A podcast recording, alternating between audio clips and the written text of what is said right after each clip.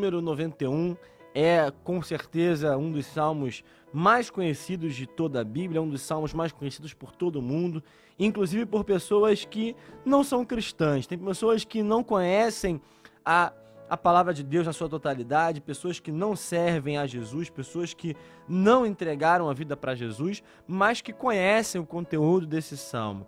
É costume de muitas pessoas, até de cristãos, de deixar a sua Bíblia aberta nesse salmo dentro de casa.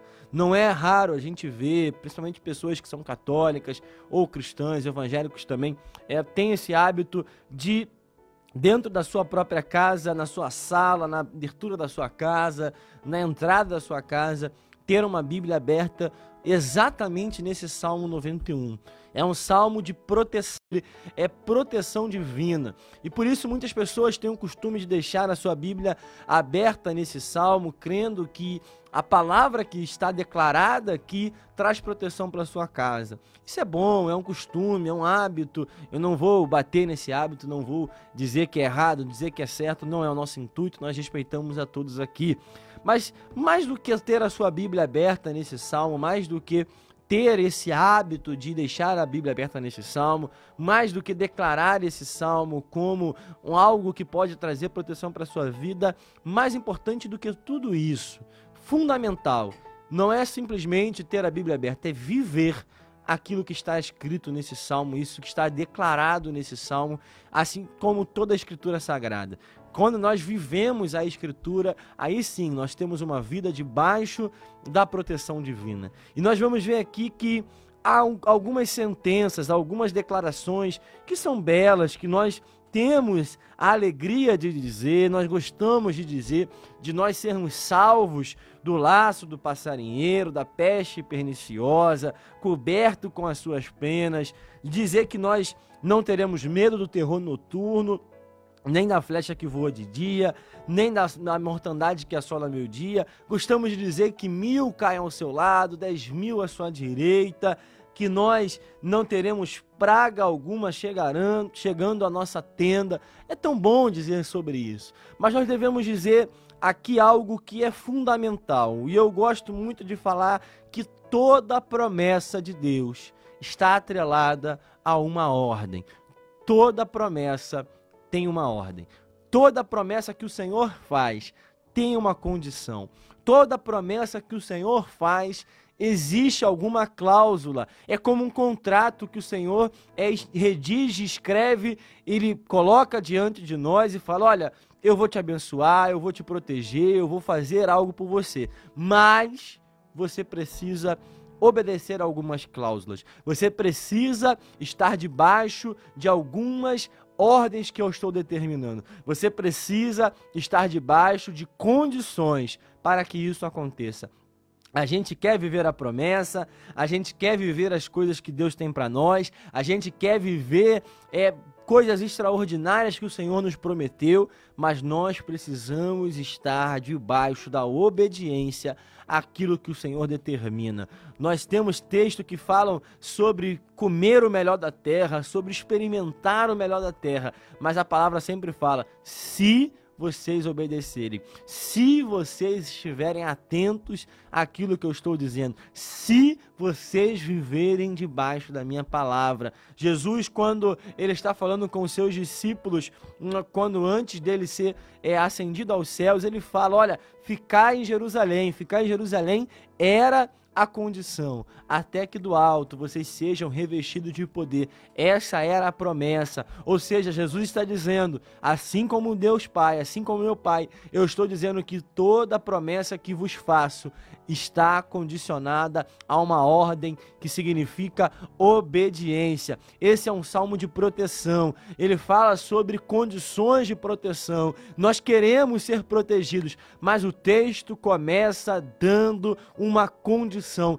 existe uma cláusula, existe algo que precisa ser obedecido. E o que precisa ser obedecido? O salmo começa dizendo: aquele que habita no esconderijo do Altíssimo e descansa à sombra do Onipotente. Além disso, esse salmo ele tem duas divisões bem claras e no, salmo, no verso de número 9, o salmista diz novamente: Você disse, o Senhor é o meu refúgio, você fez do Altíssimo a sua morada. Ou seja, é a mesma condição.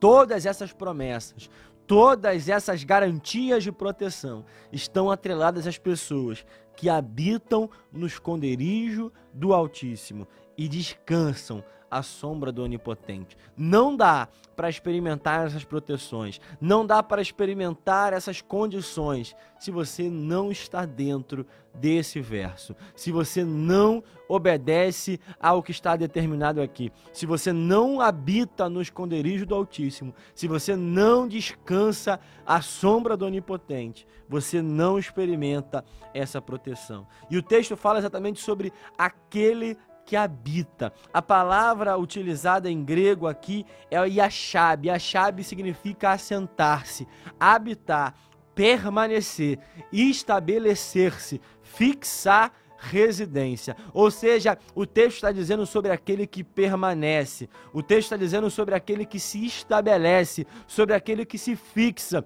que está fixo, que está permanentemente no, a, no abrigo do Altíssimo, no abrigo do Senhor, naquele que realmente mantém uma vida constante no lugar aonde a presença do Senhor está, aquele que está de forma permanente no lugar da presença do Senhor. Ele não visita, ele não passeia, ele não frequenta, ele não vai de vez em quando, ele não vai somente por momentos que ele precisa. São muitas pessoas que é, estão no lugar da presença, que buscam ao Senhor, que buscam uma igreja, que buscam estar na casa do Senhor, ou que buscam a presença do Senhor, que buscam a orar, que buscam é, a palavra de Deus somente quando estão precisando, somente quando estão vivendo momentos difíceis, momentos onde ele precisa de uma resposta. Mas o texto fala sobre aquele que habita, sobre aquele que faz parte do lugar. Irmãos, quando nós habitamos no lugar, nós fazemos parte do mesmo. A tua casa, você faz parte da sua casa, porque você habita naquele lá. Você frequenta uma igreja, é diferente você fazer parte daquela igreja. Aquele que habita aquela igreja, aquele que congrega naquele, naquela igreja, faz parte do lugar. Quando você habita exatamente nesse lugar de proteção, quando você habita no esconderijo, esconderijo do Altíssimo, você faz parte desse lugar, você tem o seu lugar próprio, você sabe que aquele lugar é o lugar de proteção, é um lugar aonde a presença do Senhor está é, sendo manifesta. Abrigo também pode ser uma menção ao templo, mas de qualquer forma, esse abrigo é o lugar da presença de Deus, é o lugar aonde nós experimentamos a presença de Deus. E a palavra nos fala que a presença divina aqui é o nosso refúgio, é o nosso esconderijo. Dentro de tudo que nós experimentamos nesse ano de 2020, nós podemos experimentar a presença de Deus dentro da nossa própria casa, com a nossa família. Então, o lugar aonde a presença do Senhor está é o lugar de refúgio, é o lugar de proteção. Jesus ele fala onde estiverem dois ou três reunidos em meu nome, ali eu me faço presente. Esse é o lugar onde dois ou três estão reunidos em seu nome, o lugar aonde a presença do Senhor está. Esse é o lugar de refúgio, esse é o lugar aonde nós estamos seguros, é o lugar aonde as promessas do Senhor de proteção estão sendo estabelecidas. No templo, esse lugar era o santo dos santos, mas não há hoje no mundo lugar mais seguro do que o lugar secreto, o lugar aonde fazemos o ambiente para a nossa oração, o lugar aonde nós levantamos as nossas vozes em oração ao Senhor. Esse é o nosso lugar de segurança. Esse é o nosso lugar de refúgio. É o lugar aonde nós temos um momento de particular com Deus. E é interessante porque ao mesmo tempo esse lugar seguro e secreto é o nosso abrigo, é o nosso recanto, mas ao mesmo tempo é um campo de batalha. É um lugar aonde nós começamos a vencer as batalhas mais difíceis das nossas vidas. É o lugar aonde nós experimentamos é exatamente o começo das vitórias que o Senhor nos dá nas nossas maiores batalhas. Esse lugar é fundamental. Esse lugar, ele é importante. E esse lugar é onde nós podemos experimentar isso. Esse texto fala sobre também a sombra do onipotente.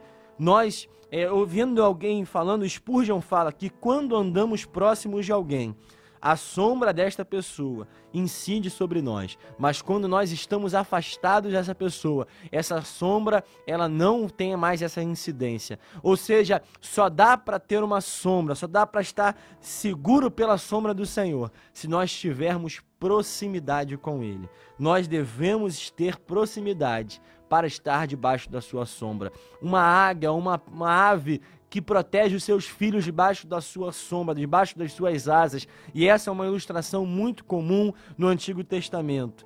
Ela tem proximidade com os seus filhos. Nós devemos exatamente ter uma, um relacionamento, uma proximidade, uma intimidade com o Senhor tão grande a viver debaixo das suas asas, debaixo da sua sombra, debaixo da sua proteção, sem essa proximidade, sem esse abrigo, debaixo da sombra do Senhor. Nós não experimentamos essa segurança, nós não experimentamos essa paz, nós não temos esse abrigo seguro, esse refúgio secreto que nós não vivemos.